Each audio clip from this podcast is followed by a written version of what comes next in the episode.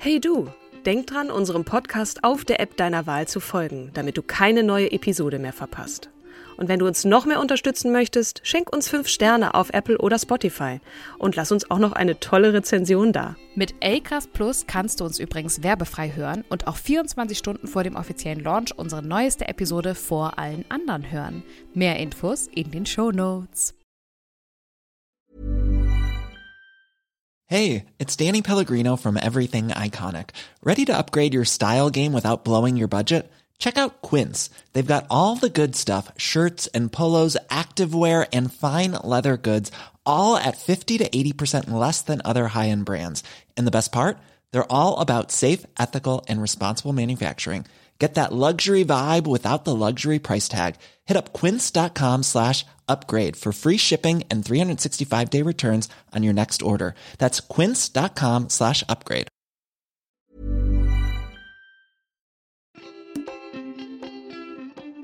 Hallo und herzlich willkommen zu unserem wundervollen Podcast Starke Frauen. An meiner Seite, ihr ahnt es bereits, die wundervolle, die großartige, die farbenfroh. Es ist ein wahres Fest, dich zu sehen, liebe Kim Seidler. Oh, lieben Dank, Katrin ah. Jakob.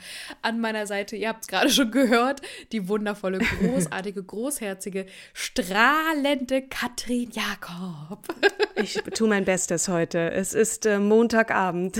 Der Montag gehört irgendwie nicht zu meinen Lieblingstagen, wie wahrscheinlich äh, bei vielen von euch. Aber wenn ich dich sehe, habe ich auf jeden Fall gute Laune. Ah, das ist jetzt, guck mal, also das äh, am Anfang mal so eine schöne warme Dusche, finde ich. Das haben wir uns auch ja, verdient. Wir sind verdient. mittlerweile über die 180 Folgen drüber. Wir nähern uns der 200 und es ist wirklich einfach fantastisch, was wir da alles so in den letzten Jahren gerissen haben. Also ja, einmal kurzer mega. Schulterklopfer für uns selber. Heute stellen wir euch die erste chinesische Nobelpreisträgerin vor, deren Name nur rein zufällig Ähnlichkeit mit einem großen Videoportal hat. Und zwar geht es um Trommelwirbel Tu Yuyu. Genau. Tusch. Und beim Namen fängt es Tusch. Und beim Namen fängt es schon an, denn im Chinesischen wird normalerweise der Familienname zuerst genannt. Ne? Deswegen mhm. heißen ja zum Beispiel nicht so viele Leute Kim mit Vornamen, sondern Kim mit Nachnamen. So wie Müller-Meyer in China. Also ist das hier Tu Yuyu, denn Yuyu ist tatsächlich ihr Vorname. Tu, der Familienname. Mhm. Das ist aber gerade international nicht immer so, haben wir feststellen müssen. In diesem Fall haben wir uns an die offizielle Website des äh, Nobelpreises, wo immer Tu Yuyu steht. Und daran halten wir uns und gehen davon aus, dass die Einträge über sie entsprechend mit ihr selbst abgestimmt sind. Beim Video mit ihrer Entgegennahme des Nobelpreises 2015 steht in der Überschrift wieder Yu-Yu-Tu, aber angesprochen wurde sie dann mit Tu Yu-Yu. Deshalb also auch von uns in dieser Folge. Im Übrigen beziehen wir uns auch bei biografischen Daten und Beschreibungen häufig auf die Webpräsenz des Nobelpreises. Das ist ja doch immer eine ganz gute Quelle, denke ich mal, oder denken wir. In dieser Folge wird es äh, sowohl um medizinische als auch um politische Themen gehen, die ja gerade in diesen Zeiten häufig zusammen kontrovers diskutiert werden, gerade nach der Corona-Zeit. Aber im Mittelpunkt soll natürlich die individuelle Leistung dieser Frau stehen, die mit ihrem Lebenswerk, Spoiler Alert, voraussichtlich vielen Menschen das Leben gerettet hat. Aber dazu später dann mehr. Wenn ihr da draußen Anmerkungen habt, zum Beispiel zur Lautstärke, übrigens äh, vielen Dank für das Feedback zu unserer Melinda Gates Folge dass wir nicht so nuscheln sollen oder so leise sein sollen in unser Mikrofon, Kim. Ähm, zur Aussprache äh, in dieser Folge vielleicht im Chinesischen bzw. Mandarin oder wenn ihr weitere Anmerkungen habt, dann meldet euch doch einfach gern bei uns, zum Beispiel auf unserem Instagram-Kanal Starke Frauen. Wir hatten zwar dieses oder Mal. Oder auch bei Spotify. Oder auch bei Spotify, ja, natürlich gerne. Wir hatten zwar dieses Mal wieder redaktionelle Hilfe von Daniel, aber auch zu dritt sind wir natürlich nicht unfehlbar. Das heißt, wir sind immer auf konstruktive Kritik natürlich ähm, nicht nur angewiesen, sondern wir freuen uns auch darüber. So, jetzt aber. Einsteigen werden wir heute mal nicht direkt mit den Leistungen oder der Kindheit unserer Frau der Woche, sondern mit etwas zeitgeschichtlichem Kontext, liebe Kim. Mhm. Ganz genau, denn hier wird es direkt spannend. Wir schreiben das Jahr 1967 und befinden uns mitten im Vietnamkrieg. Mhm. Ja, der nun schon knapp zwölf Jahre am Toben ist, seit 1963, auch mit der Beteiligung, wie wir alle wissen, der USA, die an der Seite Südvietnams in den Krieg eingetreten ist. Doch auch Nordvietnam hat einen mächtigen Verbündeten, nämlich neben der Sowjetunion auch die Volksrepublik China. Richtig. Mhm. Dessen damaliger Diktator Mao Zedong oder auch Mao Zedong genannt wird. Äh, allseits bekannt, der auch ähm, tolle Kriegsstrategien publiziert hat äh, und hochgelobt wird teilweise. Also Mao Zedong wird bis heute in China wie ein Heiliger, ja genau, ja, ja. in China mhm. nämlich wie ein Heiliger verehrt. Die finden dort Diktatoren ähm, sehr verehrungswürdig. Naja, das würde ich so pauschal mal nicht stehen meiner lassen. Persönlichen, nee, kann ich aus meiner persönlichen so. Erfahrung, als ich in China okay. war, äh, so sagen. Mm, ich habe natürlich nicht mit allen 1,3 Milliarden Menschen in China gesprochen. Äh, doch seine Herrschaft war gekennzeichnet durch Gewalt, Terror und Rechtlosigkeit. Mhm. Der genannt, also er wurde der große Vorsitzende genannt und brachte das Reich der Mitte an den Rand des Abgrunds. Was das übrigens für die Menschen in China bedeutet, das könnt ihr auch in unserer Folge über die chinesische Dirigentin Xiang Zhang, äh, das ist die Folge 68, auch gerne nochmal nachhören. Da haben wir ein bisschen mehr dazu gemacht auch. Super guter Einschub, danke dir. Die vermeintliche Volksrepublik China hat zwar nie als offizielle Kriegspartei in den Konflikt eingegriffen, unterstützte Nordvietnam aber durchaus mit einigen Truppen sowie Waffen, Verpflegung und finanziellen Mitteln. Beide Seiten des Krieges, also sowohl die Nord- als auch die Südvietnamesen und Amerikaner, Innen hatten aber neben den Kämpfen vor allem ein Problem, das nach verschiedenen Quellen mehr Opfer forderte als die Kämpfe selbst, nämlich mhm. Parasiten, veraltet auch gern Schmarotzer genannt. Ja, wir kennen es als heutiges, aus heutiger Sicht nur als Schimpfwort, aber sie wurden mhm. tatsächlich früher auch Schmarotzer genannt. Das sind einzellige Parasiten, also auch Plasmodien betitelt. Heute wird es in dieser Folge etwas medizinischer. Achtung. Ja. ähm, die von den Stechmücken der Gattung Anopheles oder Aedes übertragen werden. Sie sind nichts anderes als die Auslöser der gefürchteten Krankheit Malaria. Gegen die es 1967 zwar Gegenmittel wie Chloroquin oder später auch Fansidar gab, doch nun hatte sich ein Erreger im Malaria gebildet, der wegen deren massenhafter Verschreibung bereits mehrfach resistent geworden war. Mhm. Kurz, die bisherigen Gegenmittel versagten. Das kennen wir aus der westlichen Schulmedizin im Bereich Antibiotikum. Jeder Einsatz von Antibiotika, Antibiotika ist die Mehrzahl von Antibiotikum, kleines Klugscheißerkind ohne. Hey, das ist normalerweise äh, meine Aufgabe. ich weiß. also jeder Einsatz von Antibiotika fördert ja die Bildung von Resistenzen. Also empfindliche Bakterien werden abgetötet, die resistenten jedoch überleben und vermehren sich weiter. Antibiotikaresistente Erreger treten daher oft dort auf, wo viel Antibiotika eingesetzt wird. Mhm. Also in Kliniken oder aber auch in der Landwirtschaft, ja. Da müsst ihr euch mal ein paar Dokus zum Thema Landwirtschaft und ähm, ja, Antibiotikum sei jetzt schon äh, äh, äh, Killer. Äh, ja, Antibiotikum sage ich jetzt einfach. Mir fällt das richtige Wort nicht ein. Wie gesagt, wir sind ja auch keine Medizinerinnen. Also seht's uns nach, wenn wir hier manchmal so ein bisschen äh, in, in der Gegend rumstottern, was die Aussprache auch angeht. Und Antibiotikum ist völlig okay, Kim.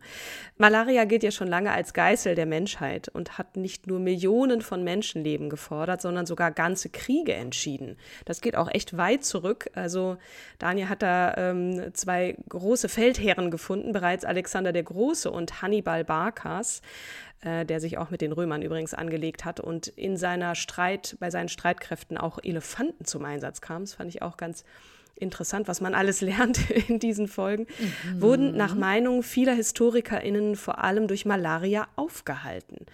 Also dass ähm, äh, bei der wichtigen Schlacht von Cannae zum Beispiel hatte Hannibal seine Elefanten gar nicht mehr. Jedenfalls gab es viele Gründe, warum er später Rom nie erobert hat.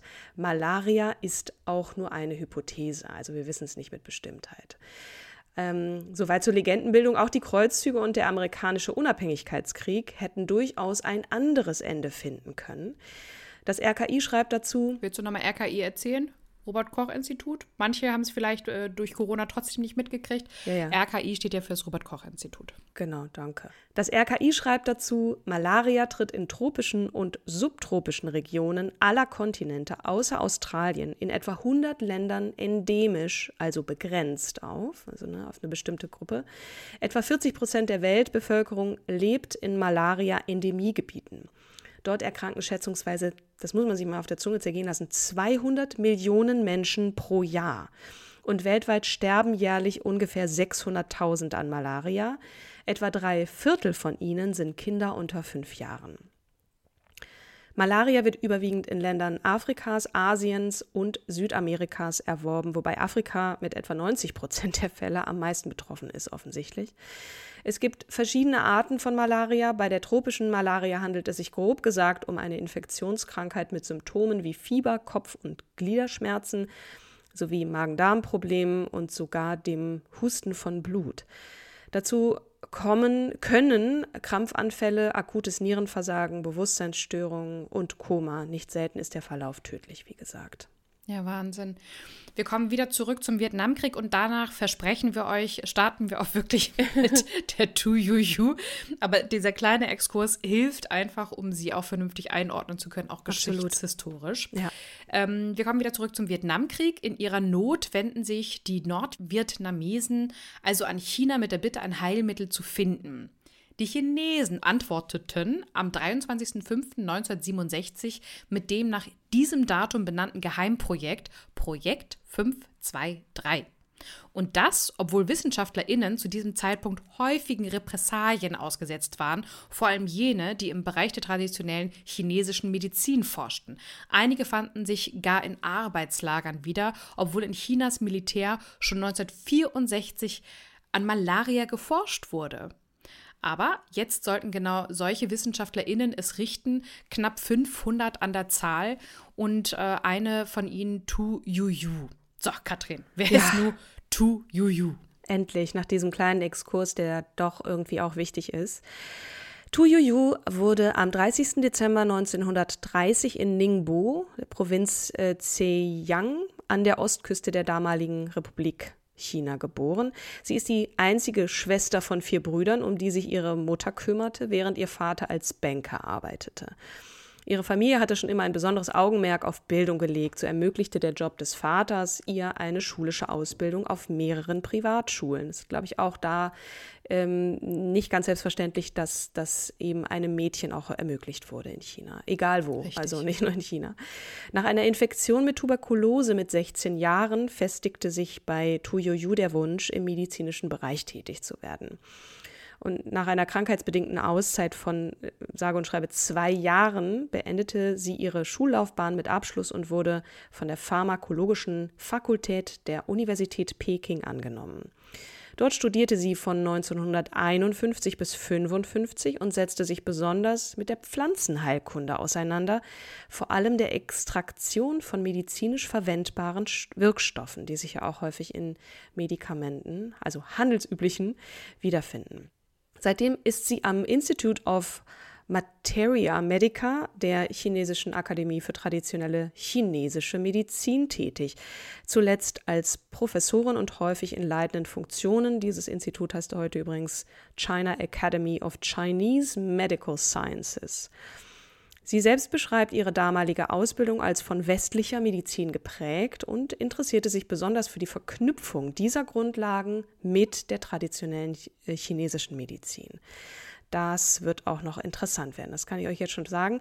Ihr erstes großes Forschungsprojekt war eine Pflanze namens Lobelia chinensis, mit der man versuchte, ein Heilmittel gegen Schistosomiasis bzw. Bilharziase zu finden. Das ist eine Art von, da sind sie wieder, die Parasiten, äh, eine von Parasiten ausgelöste Krankheit.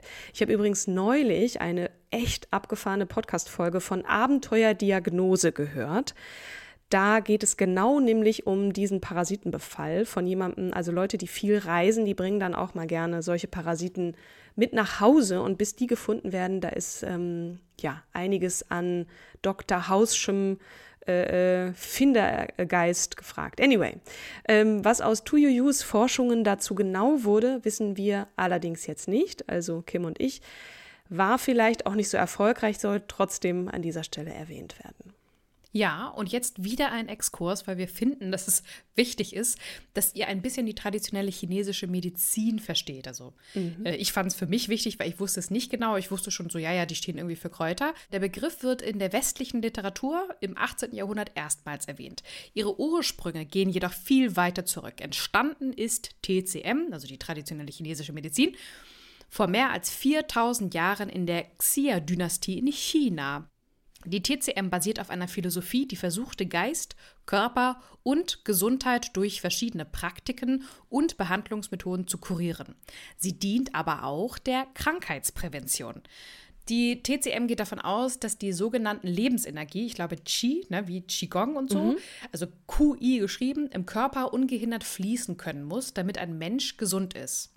Ebenso müssen die Yin- und Yang-Kräfte, kalt und heiß, passiv und aktiv, im Gleichgewicht sein. Die TCM gliedert sich in fünf Säulen. Die erste Säule ist Akupunktur. Die zweite Säule ist Qigong, also Bewegungstherapie. Die dritte Säule ist Tuina, die Massagetherapie. Und die vierte Säule ist die Diätetik. Einordnung von Lebensmitteln nach Heilwirkung sowie die fünfte Säule Arzneimitteltherapie.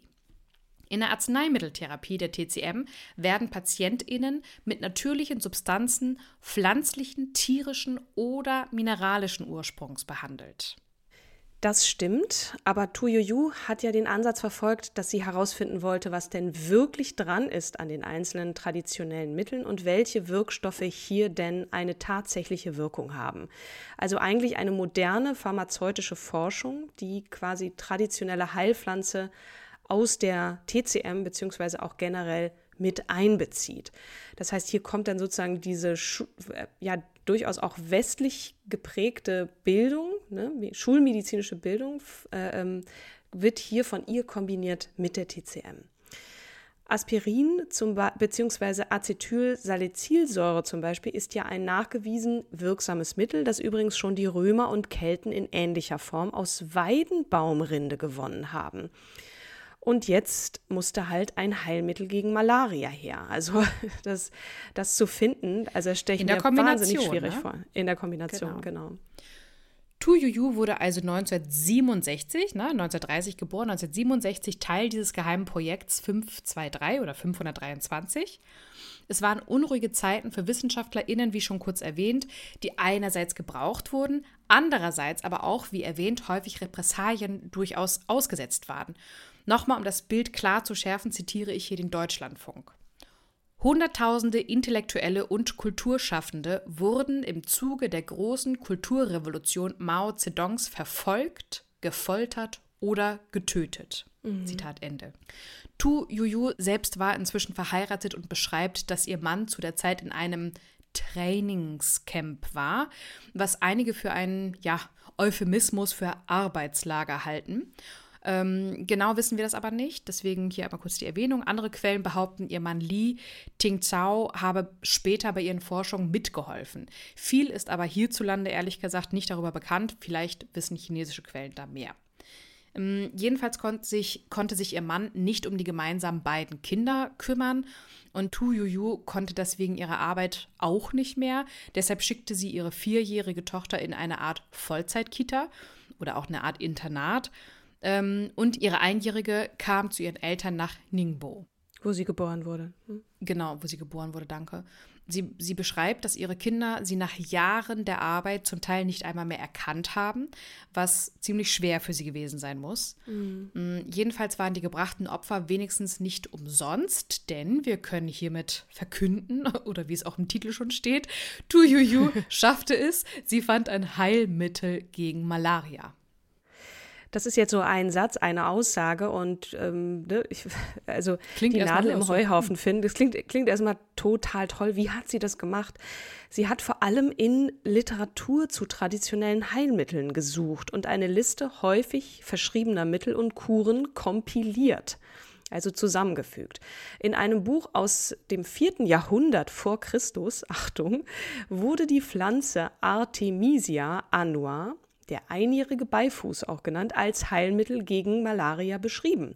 Also sie hat quasi Literaturrecherche betrieben.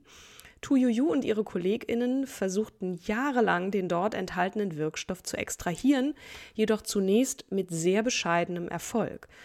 Später studierte Tuyoyo das Buch erneut und fand heraus, dass eine sanfte Extrahierung aus frischen Pflanzen unter niedrigen Temperaturen, in, äh, in Klammern auspressen, wesentlich mehr Erfolg versprach. Das war schließlich der Durchbruch in dem Forschungsprojekt. Manchmal sind es so diese kleinen Handgriffe. Ne? Du drehst ein, ein Rädchen weiter und schwupps äh, ist es wirkungsvoller. Wie abgefahren ist das bitte?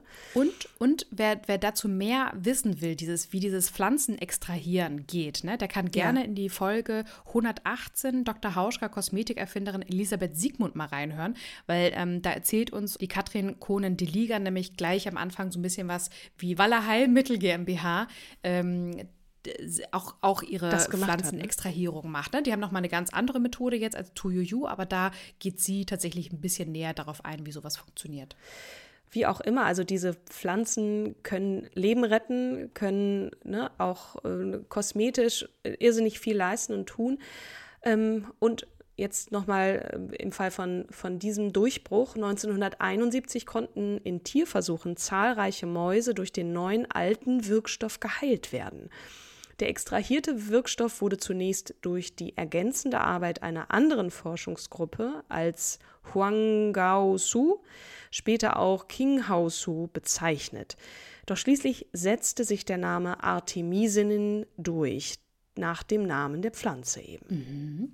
Das Projekt 523 oder 523 war ja, wie bereits erwähnt, ein Geheimprojekt. Und wir wissen nicht ganz so genau, welchen Weg dieses Wissen in den ersten Jahren ehrlich gesagt nahm. Und Tu Yu und die KollegInnen mussten aufgrund der chinesischen Kulturrevolution und der Schließung vieler pharmakologischer Workshops auf wenige und einfache Mittel zurückgreifen.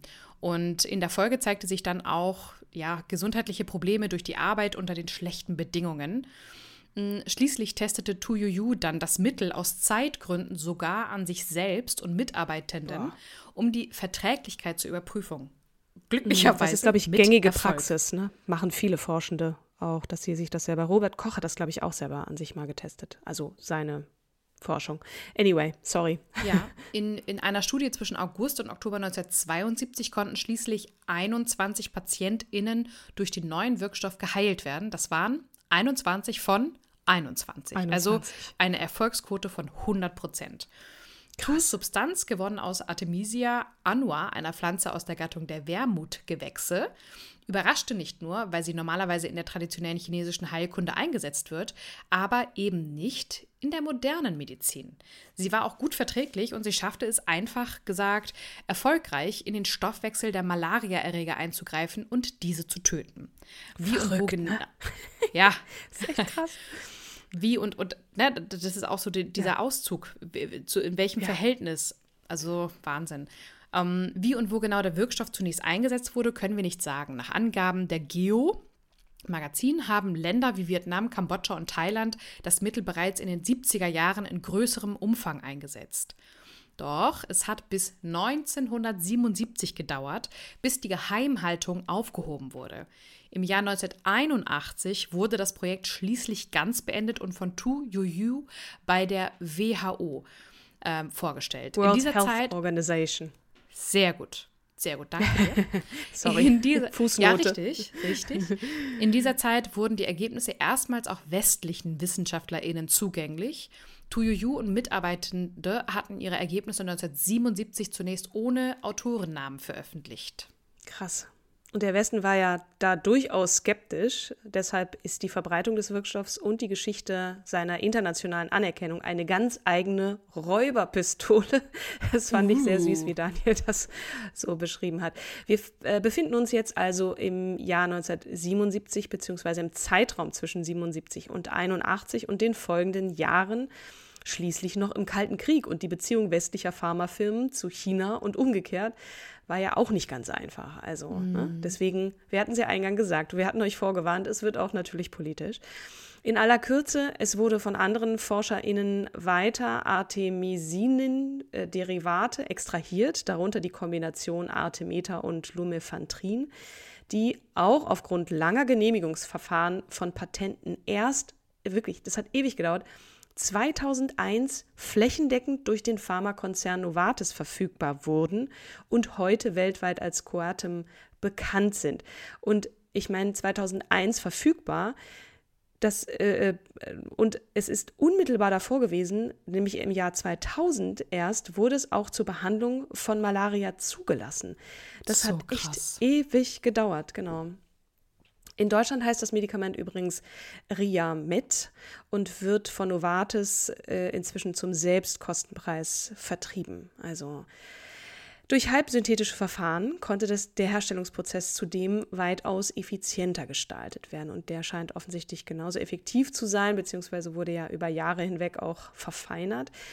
Die WHO hat Coartem 2002 in die Liste der, in Anführungsstrichen, essentiellen Heilmittel aufgenommen. Im Übrigen wurde lange nicht hundertprozentig geklärt, wie und warum diese Mittel überhaupt wirken. Abgefahren, ne? ähnlich wie bei Akupunktur, glaube ich. Äh, mhm. Also wer heilt, hat recht, ne? ist egal. Mhm. Äh, das Akupunktur zahlt ja die Krankenkasse auch mittlerweile. Ob das heute der Fall ist, wissen wir nicht. Ne? Ähm, der Kampf gegen Malaria hört aber nicht auf. Auch gegen Artemisinnen und Derivate gibt es inzwischen erste Resistenzen. Wir hatten es, oder du hattest es ja vorhin schon gesagt. Ja, ja. Ja, und die liebe Tu Yuyu, die erhielt für ihre Arbeit aufgrund dieser Umstände auch erst sehr spät die entsprechenden Würdigungen. Darunter, also kurz mal als 84-Jährige, erhält sie dafür den Nobelpreis, Jahre später. Ähm, sie hat aber auch zahlreiche chinesische Wissenschaftspreise gewonnen. 2011 Lasker DeBakey Clinical Medical Research Award, 2015 äh, Warren Alpert Foundation Prize und den Nobelpreis für Physiologie oder Medizin. 2015, 2015 auch noch. Ne? Wahnsinn. Ja, ja. Mhm. ja, schlimm. Benennung eines Asteroid Asteroiden nach ihr. Ähm, dann 2015 der, auch, ne? Ja, Tuiuiu-Asteroid. Das ist mal eine und, Adlung, würde ich sagen. ja.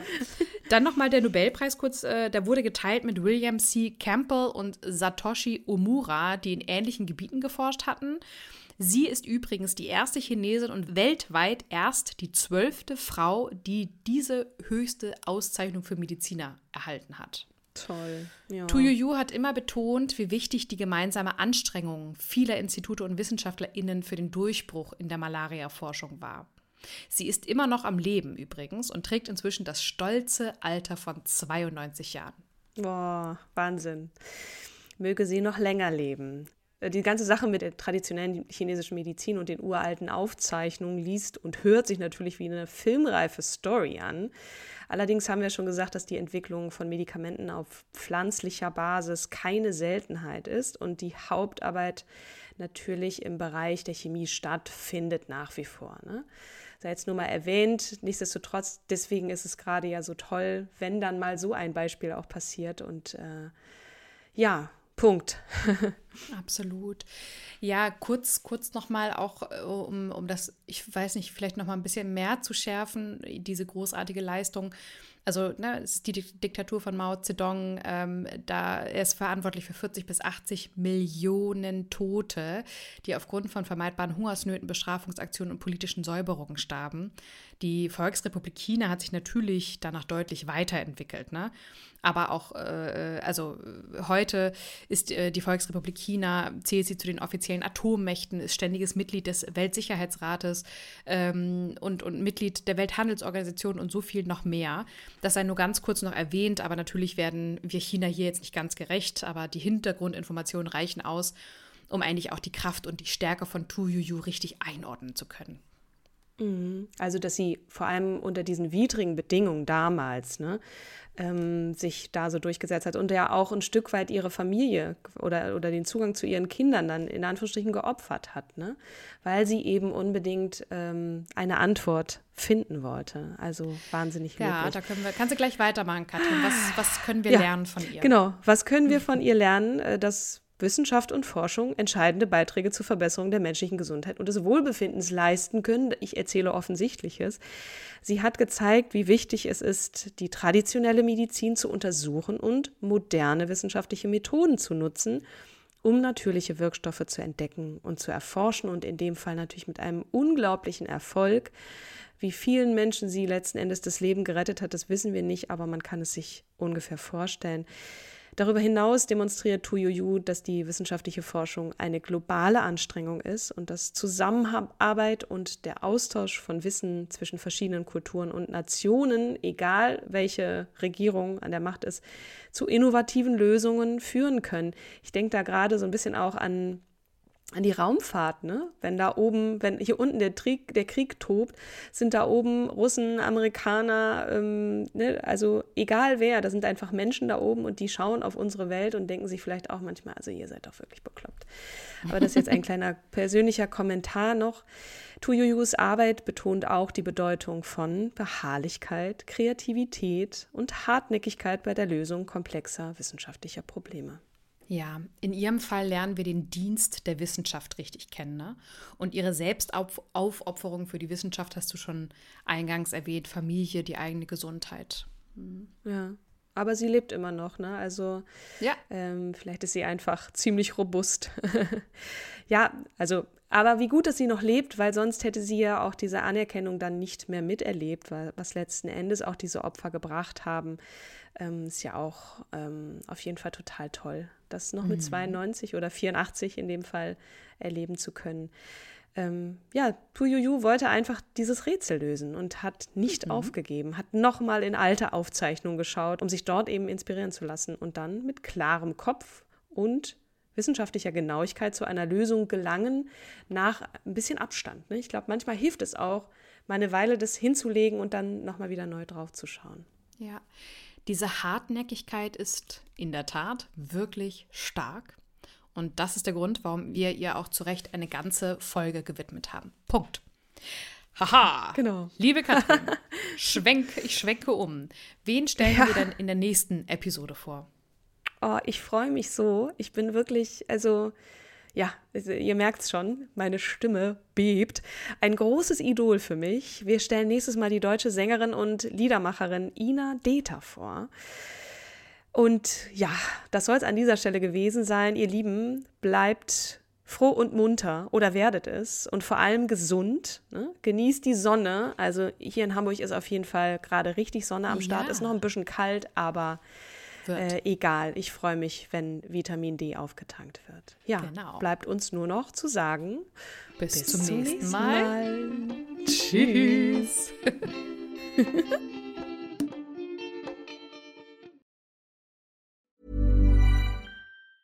Ever catch yourself eating the same flavorless dinner three days in a row? Dreaming of something better? Well, HelloFresh is your guilt-free dream come true, baby. It's me, Kiki Palmer. Let's wake up those taste buds with hot, juicy pecan crusted chicken or garlic butter shrimp scampi. Mm. Hello Fresh. Stop dreaming of all the delicious possibilities and dig in at HelloFresh.com. Let's get this dinner party started.